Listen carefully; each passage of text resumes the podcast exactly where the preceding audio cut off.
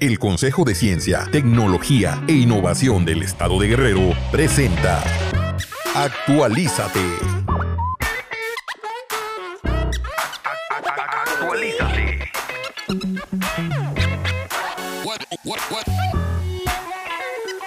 Actualízate. Actualízate.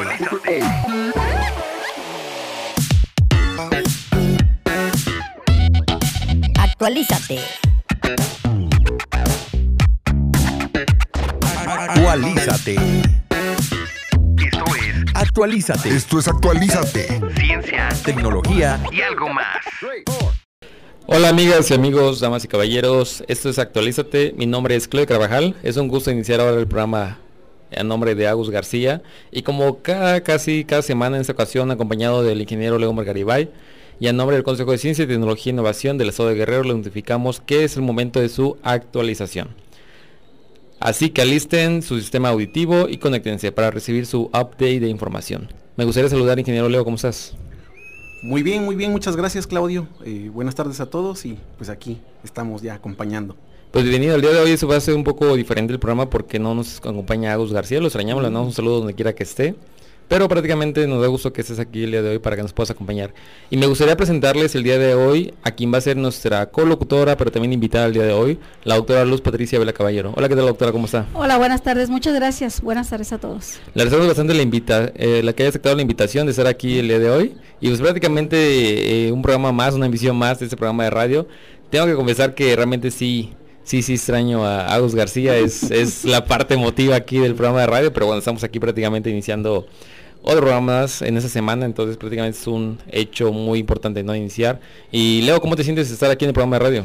Pues un poquito fuera de mis, este, como de mis lugares donde sé estar, pero contento y sobre todo porque nos acompaña la doctora Pati Ávila, es una persona que conozco desde hace tiempo y tiene una gran trayectoria como científica, es un gusto para mí compartir la mesa con ella y sobre todo platicar, ahorita vamos a tener un buen rato para estar platicando y llevar a gusto la, la charla aquí.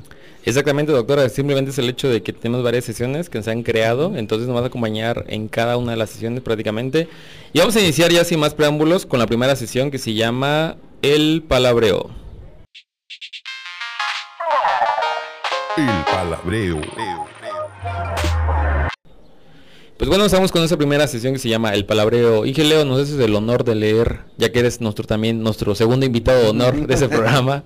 ¿No es el honor de leer la frase? Sí, claro que sí, maestro. Eh, lo bueno de la ciencia es que es cierta independientemente de si crees o no en ella de Neil de Grace Tyson en 1958 y pues todavía vive. Todavía sigue vivo, ¿verdad? Exactamente. el heredero de Carl Sagan. Exactamente.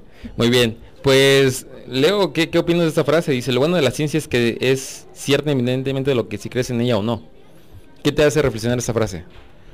Pues, eh, híjoles, se me vienen a la mente muchas cosas, sobre todo por lo que es la, eh, los conocimientos. Hay diferentes tipos de conocimientos, como el conocimiento empírico, este, como el conocimiento científico, y también hay un conocimiento que se le conoce como tradicional, que es donde en, en lugares se ha heredado el conocimiento, por ejemplo, de cierta planta para curar cierta enfermedad.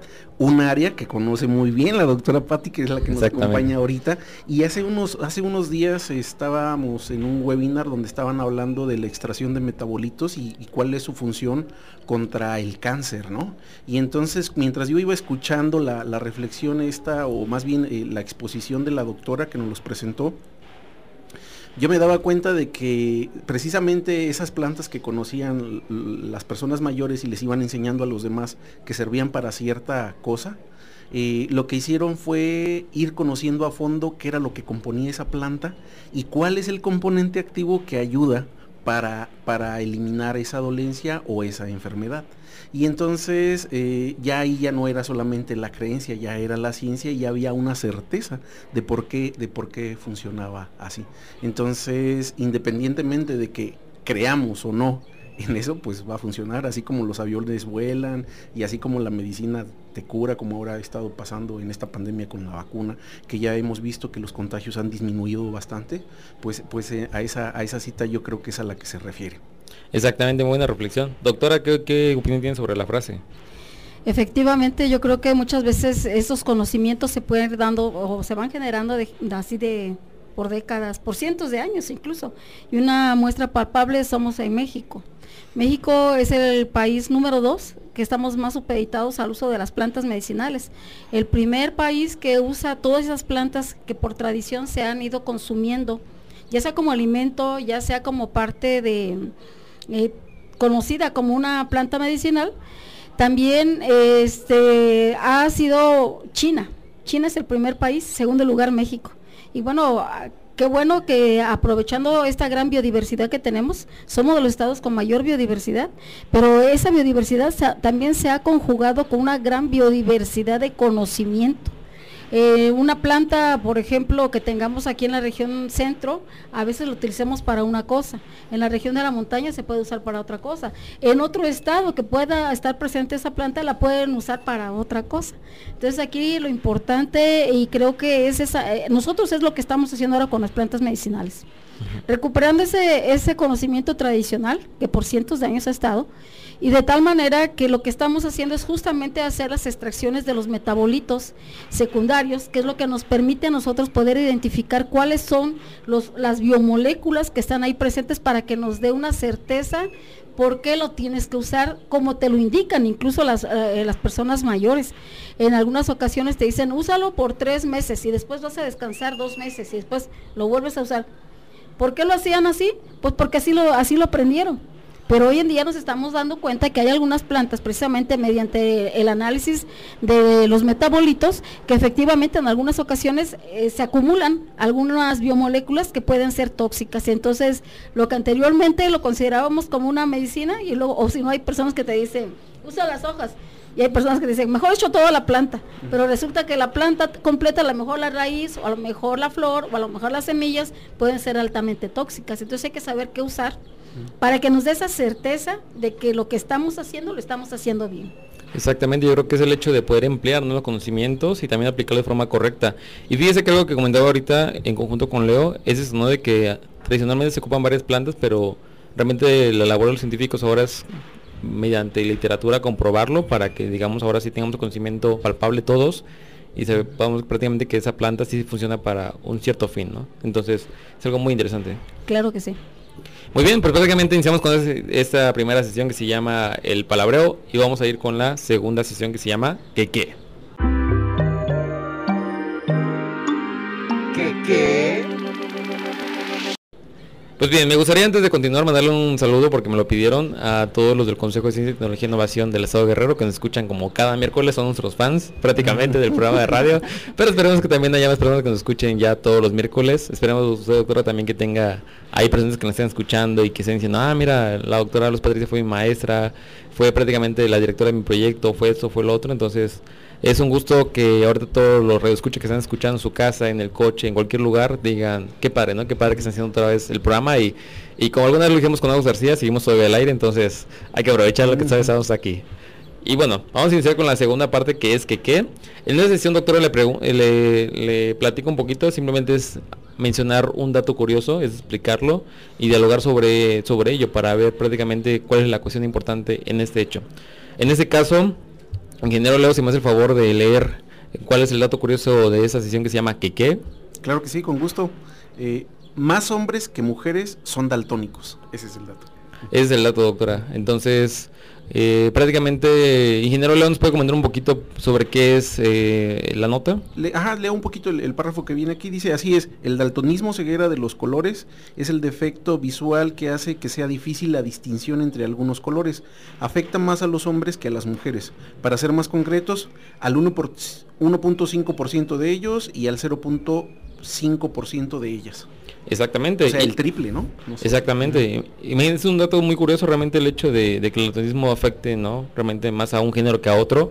Y también hay que mencionar que eso ocurre porque el latinismo, al igual que de otras enfermedades, es un problema hereditario presente en el cromosoma X. Mm. Sí, así es.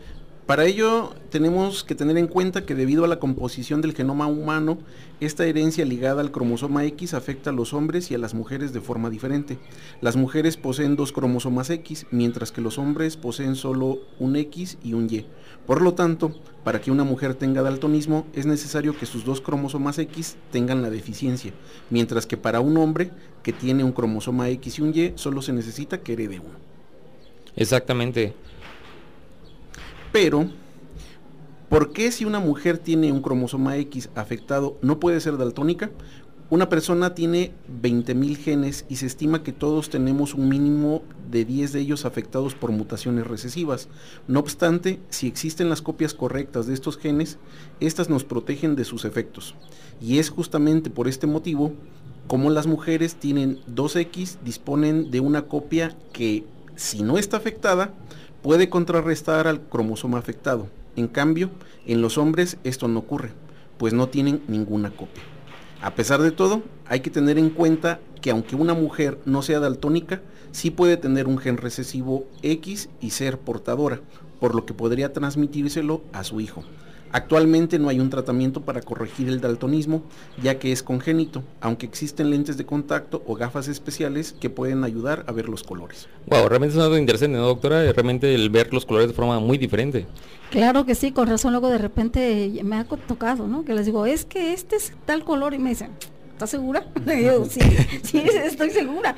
Y entonces, justamente ahorita que está haciendo la lectura, Leo, pues, inmediatamente dije, bueno, pues para que ocurra un daltonismo tiene que ser los dos recesivos. Entonces, si una mujer como madre ya lleva ese recesivo, pero resulta que se, se casa, se une a una pareja que tiene que es XY y aquel tiene un recesivo justamente que fue dado por la mamá, pues entonces es muy es, es, es lo más este correcto pensar de que bueno en la herencia, en la herencia de sus uno o varios hijos pueda tener un riesgo mayor para ser daltónico. Exactamente, es una ruleta rusa, no prácticamente en los hijos así que va a ocurrir. Pero además con alta probabilidad, sobre todo en hombres, por lo que hablábamos de que tienen tienen un, gen X a diferencia de la mujer que tiene. Ese es el único que tienen y ya, ahí se amolaron. lo, que, lo que lleven ese X es lo determinante, ¿no? Así es. Aquí es el contrario, ¿no? En lugar de tener dos prácticamente, o sea, con uno ¿no? A diferencia de las mujeres, ya, ya lo tienes, ¿no? Y algo muy curioso que me gustaría mencionar, porque a, veces así, así, hacemos en el programa de radio, mencionamos como cosas curiosas.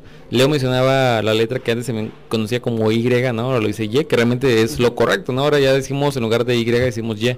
Entonces la parte interesante de que estamos como también alimentando la parte de gramática, de cultura en, la, en el hecho de la lectura, que es algo muy diferente. Sí, bueno, para hablar del daltonismo también, para especificarlo, dice que afecta a la visión y es donde las personas no alcanzan a distinguir los colores y como que se umbraliza el, espectro de colores. Eh, el, ojo humano eh, recibe las, ondas electromagnéticas en el ojo y a partir de algo que nosotros tenemos que son fotorreceptores, eh, que son conos y bastones, se emite una vibración que es la que emite un pulso eléctrico hacia el cerebro para que podamos eh, representar los colores que nosotros estamos visualizando. Entonces, cuando estos conos y bastones tienen una degeneración, como en este caso que es este, congénita, pues no surge esa vibración como tal y solamente de todo ese rango de colores que hay, solamente se alcanza a distinguir como blanco y, negro o, grises, ¿no? Una escala de grises. Y eso es el daltonismo, ¿no? Que precisamente no se pueden distinguir la mayor cantidad de colores. Por el contrario, en mujeres se representan o, o están más desarrollados estos fotorreceptores y también se cuenta que las mujeres pueden ver más colores que los hombres o distinguirlos. Me ha costado, una, gama, una gama más amplia, porque puedo decir el azul, azul, en un hombre tú le dices el azul marino o bajito y ya. Y en ese en esa gama hay muchos tonos de azules y eso las mujeres, bueno, también lo vamos aprendiendo. Acuérdense que dicen que los eh, los colores como tal no existen, sino que es una memorización de lo que corresponde eh, el, color. Y entonces, pues las mujeres somos más detallistas detallistas para esas situaciones, ¿no? Igual cuando dicen, ¿no? Que compres un bolso color melón, ¿no? Dices, pero ¿qué parte del melón, no? O sea, afuera es como café y a la mitad es como verde. verde. Entonces, a lo mejor quiero una bolsa verde con, con color melón. Entonces, yo creo que también nosotros, bueno, yo, yo se lo confirmo, o sea, realmente no ocupamos colores como que como que amarillo melón o no, café camello o cosas así, ¿no? Que realmente es rosa bonito y rosa feo, ¿no? Exactamente, ¿no? Exactamente. O rosa o como decía la doctora, ¿no? Rosa más fuerte o rosa más bajito, ¿no? Sí. Exactamente, pero sí tiene razón de él. por la intensidad del, color. Del color. Eh, fíjense que el caso, yo he tenido este, por ahí contacto con una persona que es daltónica. El problema es cuando te enfrentas al semáforo. Wow, exactamente, ¿no? No sabes si Y avanzó. entonces le dije, ¿y entonces cómo es? Ah, pues cuando veo que los carros avanzan. O cuando empezando con el claxon, ¿no? Que es cuando pues, ya... le avanza, dice, pero sí es complicado. E- Es, algo que está dentro de tu vida cotidiana y que bueno, yo creo que los daltónicos han tenido que ir buscando herramientas que les permita poder desarrollar bien esa, ese transitar de todos los días. Exactamente. Yo, no- yo realmente no, con- no conozco a nadie que sea daltónico. ¿Tú le conoces a alguien que sea daltónico? No, con daltónico no, tengo algunos, algunas amistades con deficiencias o con algunos problemas este, visuales, pero daltónicos como tal no. Y luego, bueno, también hay que pensar en la parte de cuando se visten, ¿no? Creo que uno a veces trata de combinar su ropa, entonces ellos prácticamente, ¿cómo la harán, no? O sea, ¿cómo tendrán esa combinación de ropa? A lo mejor llevan una, no sé, una camisa color rojo y a lo mejor pantalón color, qué sé yo, este melón, ¿no? O café, exactamente. Pero, pero más bien yo creo que en esa parte como que en las tonalidades de grises también encuentran algunos matices que pueden ayudarles a esa combinación. Incluso a lo mejor hasta un poquito más eh, certera su combi- combinación que una persona normal porque ya ven el matiz del gris y como que, ah, esto, esto sí, combina, sí son más parecidos. Como que mi gris se combina con este gris. Ah, ándale, ¿No? Este, este gris está más padre que el, que el otro. Que el otro gris. Que no era gris, era rojo. Exactamente, sí quedaría muy bien. Pues fíjense, ahí está la nota, ¿no? Realmente es, es interesante ver que afecta más a un género que a otro. Bueno, ahí también hay que valorar un poquito más a los hombres, porque a veces decimos que no sufren, pero sí sufren porque, ¿no? Tienen más probabilidad. Entonces, bueno, ese fue el, el dato curioso del día en la sesión que qué, y vamos a ir a la siguiente sesión que se llama Win or Fail. Win o fail. Pues doctora y Leo también, les comento sobre esta sesión. Esa sesión prácticamente es decir un dato como tal, una noticia, un hecho o algo, y tienen que decir si es falso o verdadero. Y simplemente, aquí no pasa nada, no estamos en la escuela, no van a reprobar, ¿no? Que aquí la tachita o algo así, simplemente es saber, ¿no? Entonces, eh, voy a leer la nota y prácticamente me dice doctora si cree que es cierto o que es falso, y también Leo me dice si crees que es cierto o falso. Dice, una plataforma de hielo de 2.000 kilómetros cuadrados en la Antártida Oriental ha colapsado. ¿Usted cree que es cierto o falso? Lo que usted crea, ¿eh? no, no hay problema. Antártida Oriental. Pues tiene que ser falso. ¿Falso? Sí, yo también digo que es falso. eh, digo, aquí está una parte, pero también hay un argumento que voy a voy a exponer porque si no van a decir, ah, no, el Leo está haciendo trampa. está copiando, Ah, ¿no? está Con copiando. el examen, no está Ah, copiando. ajá, sí, le copió a la doctora Bati, porque, porque es la lista del salón y entonces este, le está copiando, ¿no? Este, pues bueno, primero, lo, la, ahorita lo que, lo que observó la doctora, que dice la Antártida Oriental, podría ser a lo mejor el oriente de la, de la Antártida, ¿no? Esa parte, podría ser así, pero además la superficie es muy grande como para que colapse como, como tal, ¿no? Entonces podría ser por, por partes, estamos hablando de que son 2000 este, metros o... eh, ¿2.000 y- kilómetros? Dos mil Ah, kilómetros. 2000 kilómetros, hombre, imagínate, 2000 kilómetros es este... Súper enorme, ¿no? todo Sí, el e- e- hemisferio, es, enorme, es, es como un viaje de aquí a este a Cancún más o menos y este y un cuadrote así, entonces se sale como para el Golfo, ¿no? Esa parte está muy muy muy grande, entonces esa es la primera ob- observación y que entonces también a lo mejor col- colapsaría, pero en, en partes, no todo al mismo tiempo, se Exactamente. podría ir este por partes. Ese es mi razonamiento, no sé. Muy bien, pues tengo que decirles que están en lo correcto, realmente es falso. Les voy a leer un poquito sobre el por qué. Dice una plataforma de hielo de 1200, ki- de 1200 kilómetros. ¿eh? Tengo que decir que no fue de 2000, pero fue de 1200 kilómetros cuadrados en la Antártida Oriental acoplazado. Esa zona se consideraba más estable que en la parte occidental. En la Antártida es relativamente común que las plataformas de hielo generen icebergs, pero no es lo tanto que se desintegre por completo, que es lo que mencionaba Leo, ¿no? Realmente no es como que pum, todo se fue, realmente son como por partes. A principios de marzo la plataforma flotante alimentada por los glaciares Glacier y Conger seguía intacta, pero a mediados del mes ya se había derrumbado, como se puede ver en las imágenes de satélite de la NASA, fue de manera repentina. Que hacemos mención a la NASA porque la vez pasada del programa anterior estuvimos muy astronómicos, ¿eh? de hecho estuvimos hablando mucho sobre ese tema. Toda la plataforma se derrumbó en, solo unas dos semanas, dijo en un comunicado Christopher Sherman, glaciólogo de la Universidad de Maryland, condado de Baltimore, con sede en el Centro de Vuelo Espacial Goddard de la NASA. Las partes de hielos en las que se integró la plataforma glacial se repartieron por las aguas alrededor de la isla Wowman. Todo esto en menos de un mes, dijo Showman. Ha sido todo un reventón. No, pero no reventón de fiesta, reventón fue un reventón. Reventón de hielo, ¿no? Reventón literal, ¿no? No un reventón de que se pusieron ahí a bailar, ¿no? Durante dos años la plataforma de hielo ya estaba en un estado de decadencia, según Kerry Walker, del Instituto de Oceanografía de Woodhull. Estaba perdiendo hielo en una tasa promedio alrededor de un kilómetro cuadrado por día, a través del proceso natural de desprendimiento de icebergs. Pero a principios de marzo de 2022, de la plataforma frente al glaciar Glacier, se desprendió un iceberg eh, bastante grande, media inicialmente alrededor de 144 kilómetros cuadrados. La pérdida sustancial de hielo significó que la plataforma se desconectó de la isla Woman. Sin ser sostenida por un ancla terrestre, la plataforma de hielo se estabilizó y se preparó para colapsar, dijo Jonathan Weil, investigador postdoctoral de la Universidad de Genoa Apples, de los Alpes.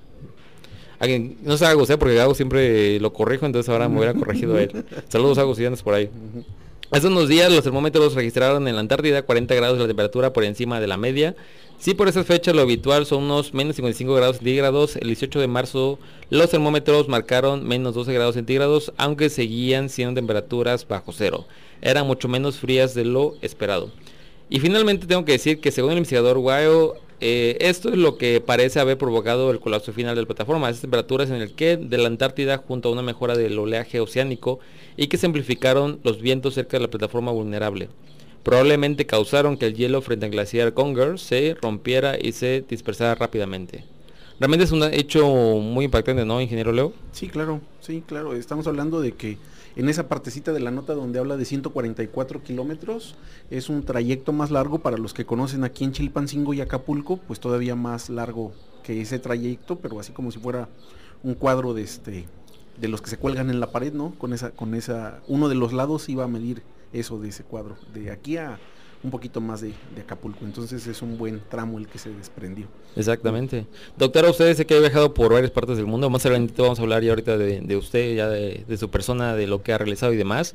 Pero ¿alguna vez ha tenido la oportunidad de estar en lugares tan fríos? No digo que ya en la Antártida, porque a lo mejor no, no, no, no ha ido, pero digo, en lugares tan fríos como tal. Pues lugares fríos hacia acá, hacia la parte de California, por este, por de San Francisco más arriba. Una ocasión en, en Canadá, y también mucho frío son las partes más frías. Todavía no me han mandado hasta por allá. Entonces no, he ido a lugares tan fríos. Hay que hacer un proyecto, ¿no? Que, involucre la Antártida. ¿La piensan dejar por allá o qué? Exactamente. Pero sí imagínense vivir ahí porque realmente hay gente que habita, ¿no? En la Antártida y prácticamente es el hecho de de es algo muy impresionante, ¿no? Ver cómo están descongelando parte de los glaciares. No, ¿cómo cree que la vamos a dejar ir, doctora? y luego, ¿quién va a hacer todo el trabajo que hace usted aquí en, Guerrero? A ver. Pues ya habrá alguien, no se preocupen, alguien aventado también. Pues bueno, tengo que mencionar, por ejemplo, yo conocimiento sobre eso también, que cada vez que se descongela un glaciar aumenta el nivel del, mar, ¿no? El nivel de los océanos, entonces también eso afecta a los ecosistemas marítimos. Y también, por supuesto, hay lugares que están bajo un nivel que no los inunda, pero prácticamente cuando ocurre el descongelamiento de los glaciares, es lo que hace que aumente ¿no? las mareas en varias partes y eso también provoca desastres a veces naturales. Entonces... Y la biodiversidad que hay ahí en esos lugares también. Hace tiempo se escuchaba cuando estaba este el impacto del calentamiento global como los osos polares pues tenían que migrar a otros lugares y se veían empoblados porque pues ya se, tenían que desplazar de ahí. Exactamente. Entonces realmente es muy importante, ¿no? Fíjense, ahorita que estamos hablando de este tema, eh, les recomiendo una serie de Netflix que se llama Animals, animales, y prácticamente eh, mencionan varios animales, ¿no? De cerca como tal la exposición que tienen en la naturaleza, eh, qué es la forma en cómo viven ¿no? y demás. Entonces, igual hay un, hay un capítulo sobre esos polares que habla prácticamente de cómo es que cazan, cómo es que viven, cómo es que ocurre su vida cuando se descongela ¿no? un glaciar y qué es lo que ocurre de ellos. Pero bueno, ese es el dato curioso, prácticamente se llama Winofeu, entonces bueno, subieron lo correcto, doctora ganó también esa parte. Y vamos a ir un corte, una pausa, pero antes de eso me gustaría simplemente comentarles que siguen las redes sociales del Consejo de Ciencia, Tecnología e Innovación del Estado de Guerrero, principalmente en Facebook, que ahorita estamos ahí eh, publicando varias convocatorias, apenas fue lo de FEGESI, que más adelante vamos a hablar sobre eso. Entonces hay varias cuestiones muy importantes que hablar referente a eso, entonces siguen las redes sociales, ya vamos a estar próximamente en TikTok, tengo que mencionarlo, también en Twitch y otras redes sociales. Entonces, por mientras, estamos en Instagram, YouTube y Facebook. Síganos y también la página que es www.cositiva.gov.mx, también para que se enteren de todas las actividades que realizamos. Vamos entonces al corte y regresamos en breves minutos. Bienvenido al BIT. Desarrollan la microcámara que utilizarán los nanorobots del tamaño de un grano de sal. La nueva cámara ofrece una resolución y una claridad de imagen inéditas en dispositivos de este tamaño. Si quieres saber más, no olvides actualizarte con nosotros todos los miércoles, 6 de la tarde. Actualízate. Pues estamos aquí de regreso prácticamente, entonces eh, quiero pasarles a un amigo que ya lo conocen y escuchan su voz y ahorita lo voy a poner prácticamente para que lo puedan escuchar. Adelante, Agus. Hola, gente bonita que nos está escuchando en Actualízate. Pues me da un gusto saludarlos, Claudio, Leo, doctora, aquí desde pues, la, el, mis aposentos en Dubái. Me vine el día de hoy a, aquí, pedí el día, pedí el día, la verdad, a, al consejo porque ya era mucho, muchos programas y tengo que descansar.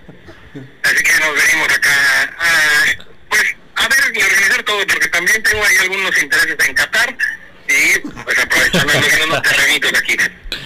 Muy bien, Agus, pues mira, este, aquí estamos ahorita y bueno, ya también nos estamos en unas vacaciones, ¿no, Leo?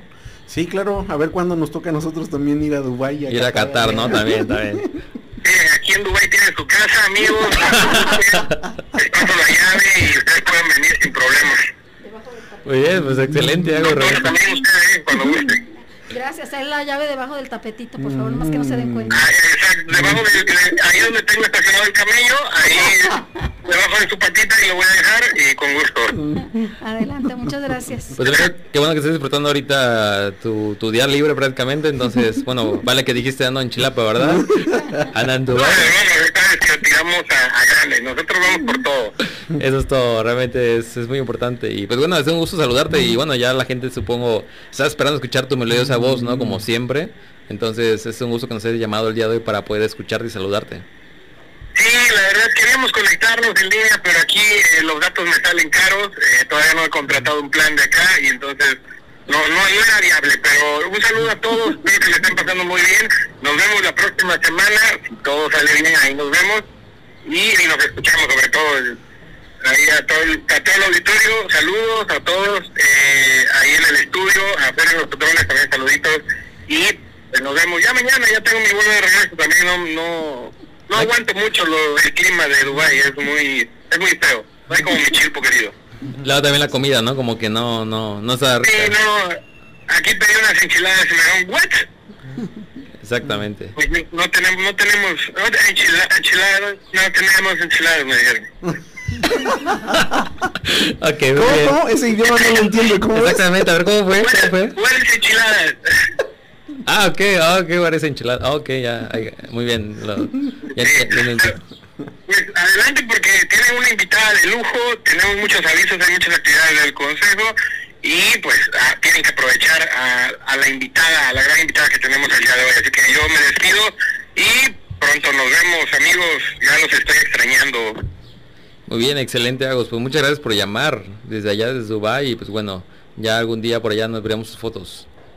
Sí, nada más te encargo Claudio, si vienes, eh, no me dejes un tiradero porque luego me dejas ahí toda, toda la... recoge tus cosas. Muy bien, sí, sí, sí.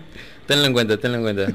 Bueno, bueno, está bien. Saludos a todos, saludos Leo, saludos doctora y nos vemos Gracias, pronto. Saludos a todo el auditorio y Claudio. Vamos. Cuídate, amigo, hasta luego. Saludos a Dubai. Muy bien, pues como ya escucharon, aquí está la, la voz, estuvo la voz estelar desde Dubai, no haciendo conexión prácticamente para poder escucharlo. Y pues prácticamente volver a recordarles que sigan la página del Consejo de Ciencia, Tecnología e Innovación del Estado de Guerrero. Estamos en Instagram, YouTube y también en Facebook, por mientras, ¿no? Pero ya Sí. después van a ver al ingeniero Leo jugando. Eh, ¿qué, ¿Qué videojuegos te gustan, este Leo? Ah, pues no sé, League of Legends o este, sé. Por Twitch, ¿no? Mientras explicas ingeniería Ajá. mecatrónica o algo, ¿no? Ah, claro, mientras explico de robots o con Minecraft haciendo este eh, circuitos con redstone o cosas de ese tipo. La construcción, ¿no? Prácticamente. Ujú. Entonces, pues prácticamente es algo la invitación a que estemos en esa cuestión, de esa cuestión de seguir las redes sociales. Y pues doctora, ya no subo Agus, eh, él de verdad quería quería cancelar su vuelo para estar aquí, pero no, no, no le fue posible, entonces prácticamente quería hablar para saludarla y pues bueno, comentar, ¿no? Que va a estar aquí el próximo miércoles, entonces invitarlos a que nos sintonicen el próximo miércoles. Y vamos a ir con la siguiente sesión que se llama Avísenme.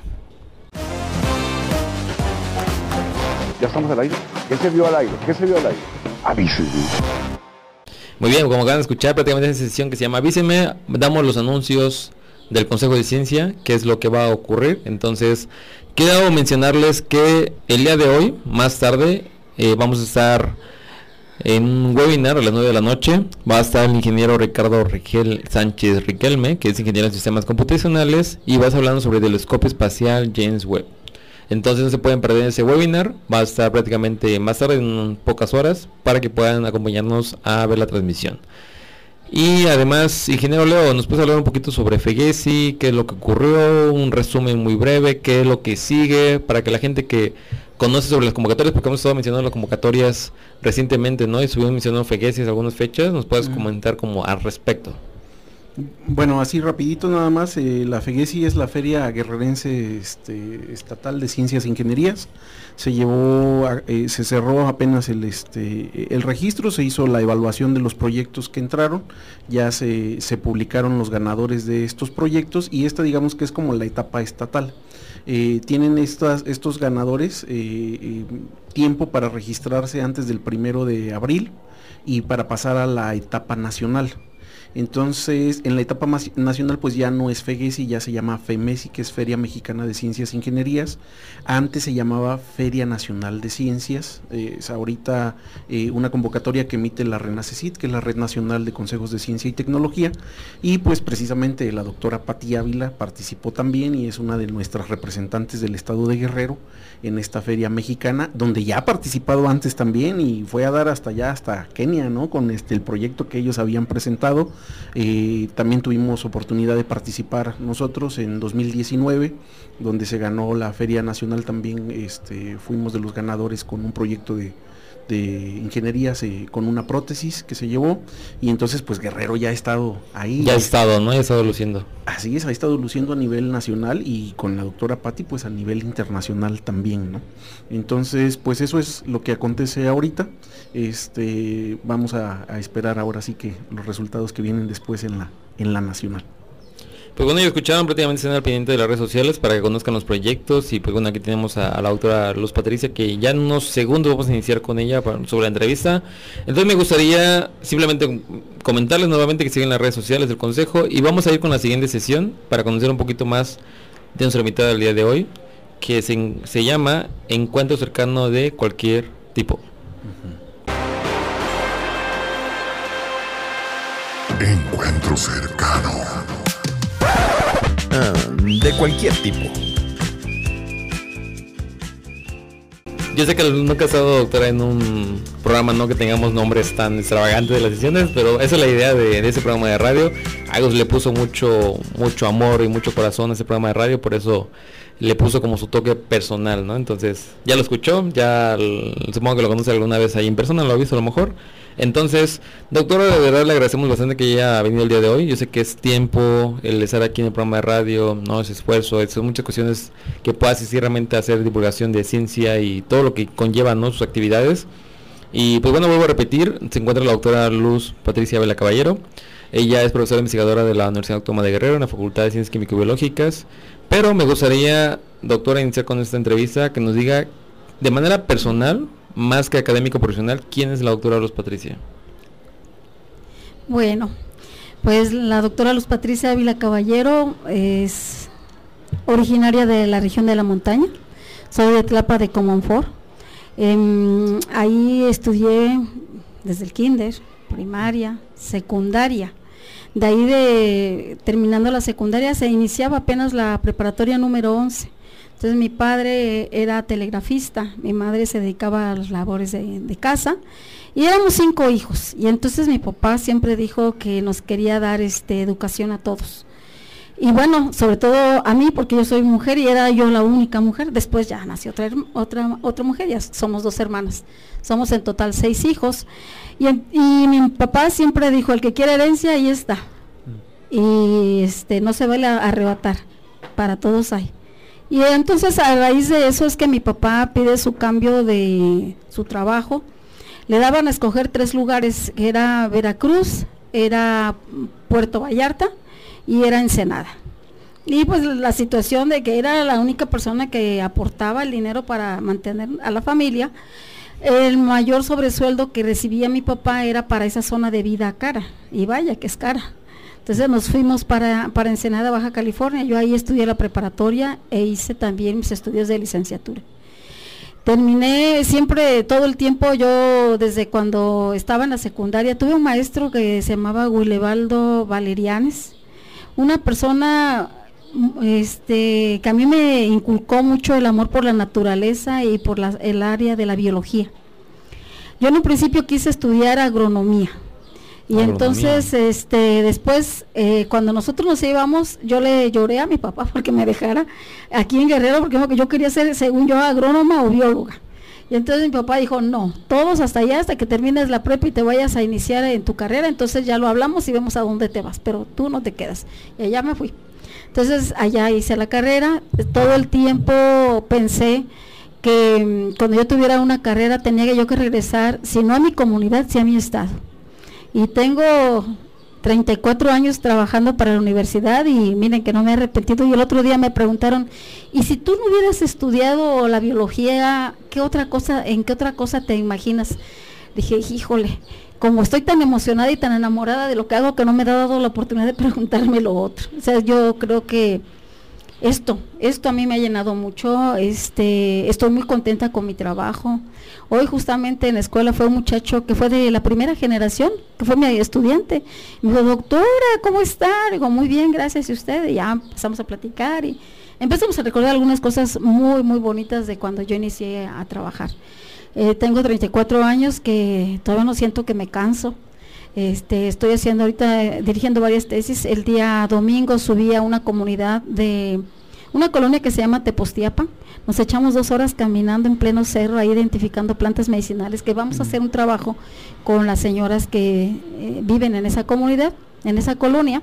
Y bueno, ¿por qué esa colonia? Porque ahí se encuentran este vecinos de las cuatro etnias que tenemos en Guerrero, bueno, de, con el grupo también de los afromexicanos. Entonces, a, mí me entusiasma todavía mucho. Entonces me decía por ahí una de las que iban, ¿no se ha cansado? Le dije, no, yo, síganle, síganle. Y bueno, entonces para mí eso es muy bonito, este, eso es lo que soy. Sigo trabajando en lo que me gusta. Estoy muy contenta de lo que hago y la verdad que no me canso nunca de agradecer en todos los lugares que de las comunidades que han abierto el espacio físico y su corazón. Porque en este transitar de la vida no es nada más de que vayas y ocupes un espacio físico. Yo creo que lo más importante es que aprendamos a convivir, a respetar parte de las costumbres de nuestros pueblos y para que no te cierres las puertas solitos y tengas que regresar cuantas veces sea necesario y cuando te vean, pues te vean con ese gusto, ¿no? De que ya regresó y a ver qué hacemos ahora. Entonces, yo tengo mucha mucho reconocimiento también para el Consejo de Ciencia, porque fue a partir del Consejo de Ciencia que yo empecé este transitar que, bueno, pues el proyecto de la Caravana de la Ciencia es de su servidora. Yo lo, yo lo creé y lo pasé para allá. Me dijeron, no le importa si le tomamos la idea. Por supuesto que no, porque a mí lo que me interesa es qué puedes dar, no quién lo da. Y entonces a mí me pareció una muy buena oportunidad para poder acercar la ciencia, la divulgación y también rescatar muchos de los conocimientos que tenemos como conocimientos ancestrales en, nuestros pueblos y que hoy en día estamos viendo que se van quedando muy relegados. Entonces, esa es, esa es Patricia Ávila, trabajando plantas medicinales y hongos y bueno, todo lo que, todo, todo, todo lo que la naturaleza nos ofrece. Doctora, pues una excelente explicación ¿no? de quién es la doctora Luz Patricia y felicitarla porque, bueno, hay que mencionar que el peso que tiene la doctora en el Consejo, como bien menciona, creó un proyecto fundamental que son las caravanas. ahorita ya tiene otro nombre prácticamente, pero, eh, wow, saber ¿no? que estamos aquí prácticamente con la fundadora de ese proyecto que ha recorrido todo el estado de Guerrero y que ha impulsado grandes talentos guerrerenses, entonces realmente felicitarla por ese hecho. Sí, claro, y bueno, yo tengo que ahí aportarle un poquito porque ya con la doctora Luz Patricia ya nos conocemos desde hace mucho tiempo y precisamente en las caravanas no era como que nada más lo propuse y ya.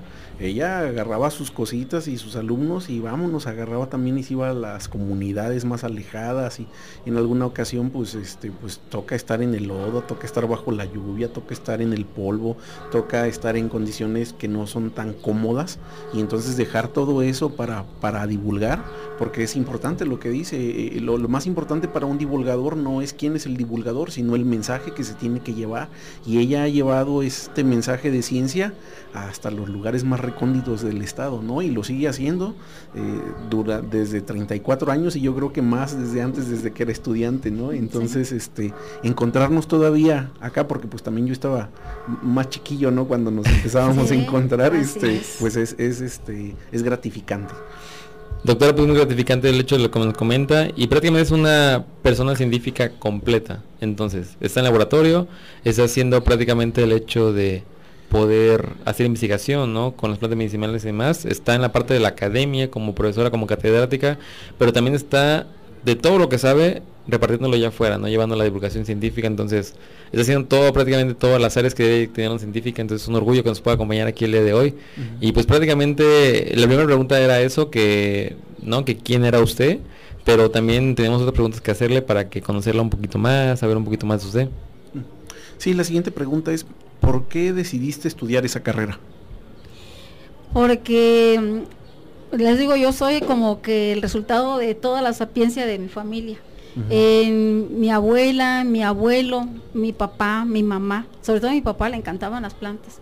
Eso sí, le encantaba sembrarlas, pero siempre las regábamos nosotros. ¿no? Entonces, ah, viene de familia entonces. sí, es de familia. Es de familia. Mi abuela, por ejemplo, yo les decía, el champú que nosotros este, lo echamos a andar, justamente ese proyecto con los del Consejo de Ciencia y Tecnología, fue precisamente, mis abuelos eran personas muy humildes ellos eran comerciantes, eh, mi abuela originaria de Tlalistaquilla, mi abuelo originario de Alcozauca. Llegaron a vivir a Tlapa y entonces, pero ellos se dedicaban a ser comerciantes y recorrían desde Tlapa por la parte de la montaña y salían hasta Ometepec o hasta donde alcanzaban a salir y comercializaban mucho el sombrero de palma, este cuero de chivo y entonces mi abuela, creo que en la montaña tuvo varios hijos, ahí le agarraba el parto y pues ahí tenía el hijo, ¿no? Entonces son 10 hijos, así que pues ya se imaginarán. Pero también tuvo que aprender a, saber muchas cosas sobre las plantas que en los pueblos que ella iba recorriendo le enseñaron. Entonces cuando este yo siempre soy la nieta mayor de ¿cuántos somos? Como 45 nietos, creo. No, como 60. Entonces soy la mayor. Entonces yo siempre tuve mucho acercamiento con los abuelos.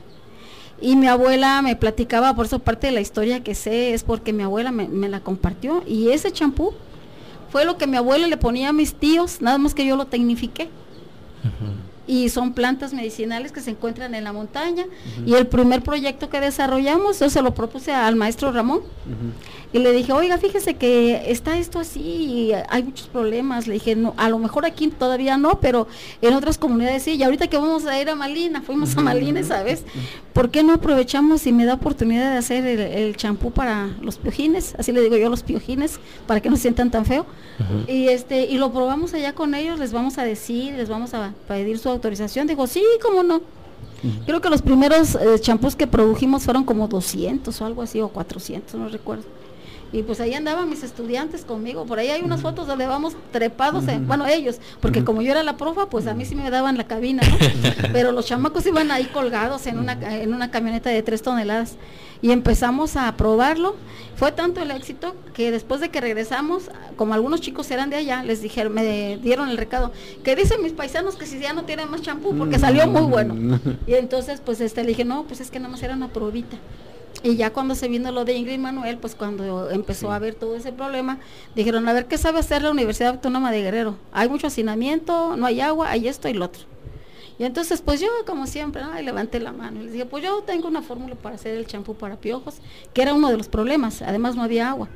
Y entonces eh, nos empezamos a, a lanzar a hacer el champú primero para piojos y e hicimos el, el gel para porque no había agua y la gente estaba en hacinamiento ahí en, en los albergues Y por ahí una persona me dijo, ¿sabes qué? Este, como traía bien sucias las piernas, agarré de tu gel y me limpié las piernas y resulta que también, eh, no sé qué le puedas poner, pero también es repelente contra zancudos. Y de ahí nos dio la idea para empezar a hacer los repelentes. Y entonces así hemos ido aprovechando y creo que esta es una de las grandes ventajas cuando uno desarrolla algo, pero está siempre pendiente de lo que puede pasar y escuchar a las personas que te dicen para qué lo están usando.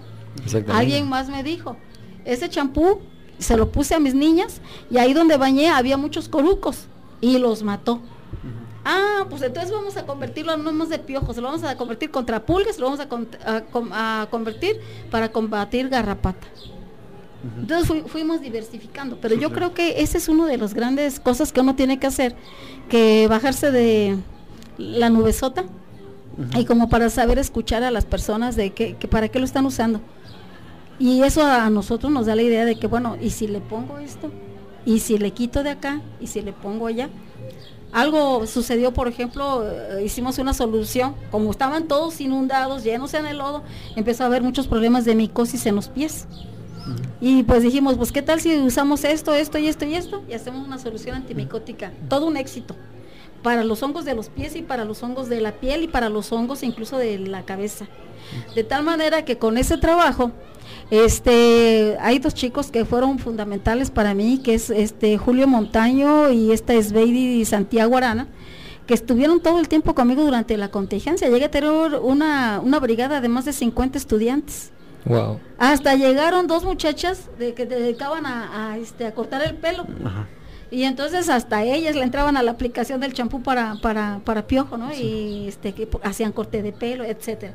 Entonces todo eso ha sido muy importante, se ha acercado la gente que quiere acercarse, la gente que quiere aprender. Y creo que nuestra parte también es esa, de impulsar a los, a los jóvenes. No nos podemos quedar solamente con el conocimiento para nosotros. ¿Para qué te sirve algo así? Claro. Exactamente. y también mencionar también que tiene la parte filantrópica la doctora, ¿no? Que es algo que, no había mencionado dentro de lo que hace, que es eso, ¿no? El poder aplicar conocimiento, pero para cuestión social, que es algo muy relevante. Eh, creo que creo que la cuestión está en la filosofía de cómo utilizar la ciencia, porque a veces a veces también es hay que dejarlo claro, ¿no? Hay personas que ocupan la ciencia por parte de ego también, para sentirse superior en, en, una cuestión intelectual, cuando realmente la ciencia debe de aplicarse para resolver los problemas que están en nuestro entorno. Y eso es algo que ha hecho desde siempre la doctora, ver cuáles son los problemas que hay alrededor y, que, y tratar de darle solución. Y entonces yo, yo recuerdo que también por eso le dieron una medalla al mérito civil en ese, en Y eso no lo dice la doctora, ¿verdad? Porque... La humildad, ¿no? La humildad es importante. Sí, claro, es, es, importante. Entonces, eh, eh, todos esos premios no los comenta, pero su trabajo, eh, más bien el premio ha sido el resultado de ese trabajo desinteresado que ella ha tenido durante toda su trayectoria y que son premios importantes. Este, y, y lo comento no no para no en cuestión de adulación, sino que ese es el resultado y realmente ese debería de ser el objetivo de todos los científicos de aquí de la región, tratar de resolver los problemas que hay en nuestro entorno. Así es. Es algo muy importante, exactamente. Exactamente lo que es el ingeniero Leo, ¿no? Que todos los científicos realmente aplican conocimiento para eso. Y lo que mencionaba Leo sobre los reconocimientos, alguna vez le hice la invitación para un concurso donde fue juez y me mandó la doctora su reseña y tenía premio tras premio que el 2016 y el 2016 y que el 2017 y que otro y que otro entonces, realmente ha sido galardonada con varios premios. Hay que mencionarlos eh, porque es importante también darle el conocimiento a las personas. Entonces, pues doctora, realmente eh, es un honor que nos pueda acompañar. Yo sé que esa parte de la sesión es muy pequeña, pero eh, esperemos que nos pueda acompañar próximamente en más actividades, que la doctora estaba presente, ¿eh? hubo un conversatorio. Y todavía sigue Exactamente. participando. Sigue participando, entonces ella sigue... No solamente con su proyecto, también está apoyando a los demás proyectos para que pueda podamos nosotros eh, aumentar las posibilidades de traernos un premio nacional. La doctora ya es de casa, ¿eh? prácticamente del consejo. ya forma parte del consejo. De hecho, de hecho es consejera académica, tenemos que mencionarlo. Y bueno, doctora, sé que no va a ser tiempo suficiente para hablar de toda su trayectoria y todo lo suyo, pero eh, simplemente agradecerle. Todavía no nos vamos, hay una última sesión que ahorita vamos a presentar, pero simplemente agradecerle por todos los conocimientos que, nos ha compartido por bastante años, no todas las generaciones, y cuando inició en el consejo que fue la promotora ¿no? de varias cuestiones como lo de la caravana. Entonces, vamos con la última sesión, ya para ir cerrando el programa, que se llama El Glosarillo. El Glosarillo.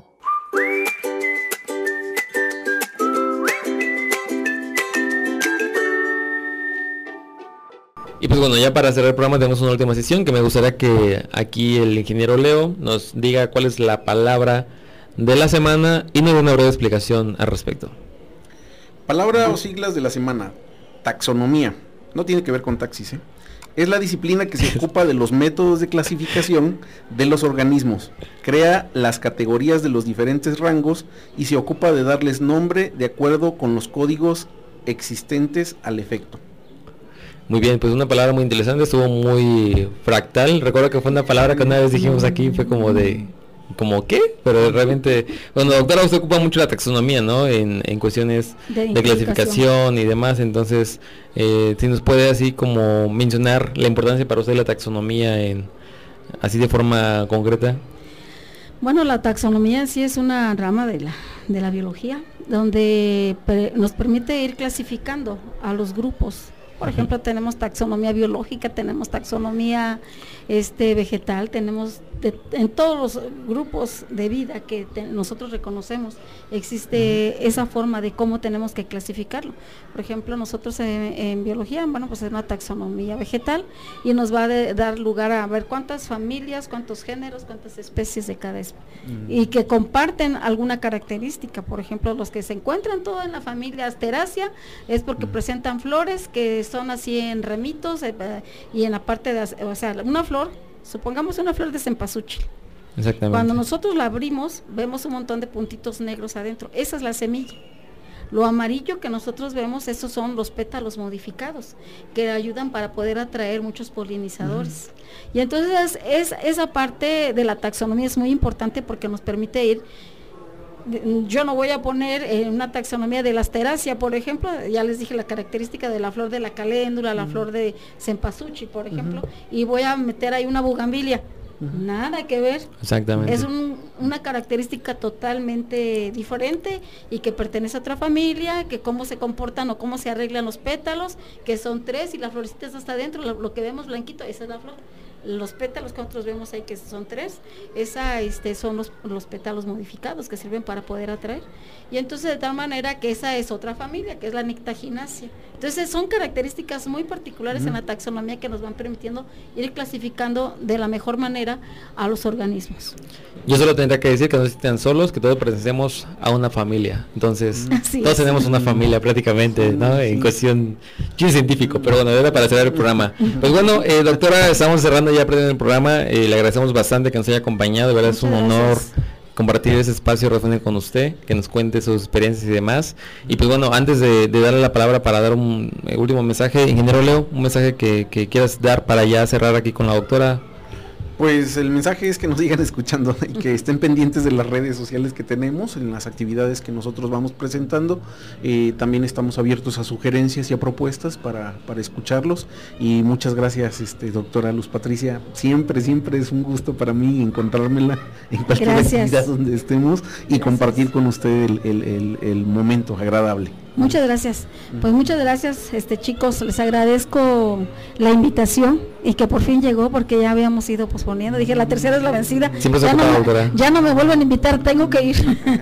No, no, no, sí le habíamos insistido ahí hasta que, Sí. hasta que nos dijera que sí. Sí, bueno, pues aquí estoy y muchas gracias por la paciencia para este poder estar aquí con ustedes, poder este compartir lo que hace la persona Pat- Luz Patricia Ávila Caballero, porque antes de un grado o de un título soy la señora o la compañera Luz Patricia Ávila Caballero. para También es todos. mamá, también. También ¿no? soy mamá Sí, coro para es todos hija, lados. exactamente. Sí, Y también corro, ahorita tengo a mi mamá aquí, entonces estoy muy pendiente de ella, por cuidado de la salud, entonces, pero pues me, me reparto en todas partes. Muchas gracias, muy amables. Pues doctora, muchas gracias. Eh, yo soy Claudio Carvajal y hemos llegado al final de esta misión. La actualización ha finalizado. Les invitamos a seguir las redes sociales y la página oficial del Consejo de Ciencia, Tecnología e Innovación del Estado de Guerrero para que se enteren de todas las actividades que estamos realizando para ustedes y también invitarlos a que se conecten la próxima semana a la misma hora para recibir su update de información. A nombre del Consejo de Ciencia, Tecnología e Innovación del Estado de Guerrero les decimos hasta la próxima. Muchas gracias doctora, muchas gracias Leo. Hasta luego. Hasta luego. luego. Gracias. El Consejo de Ciencia, Tecnología e Innovación del Estado de Guerrero presenta Actualízate. Actualízate.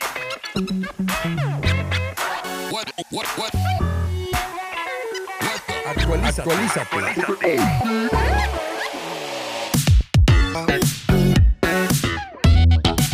Actualízate. Actualízate. Esto es Actualízate. Esto es Actualízate. ciencia Tecnología y algo más.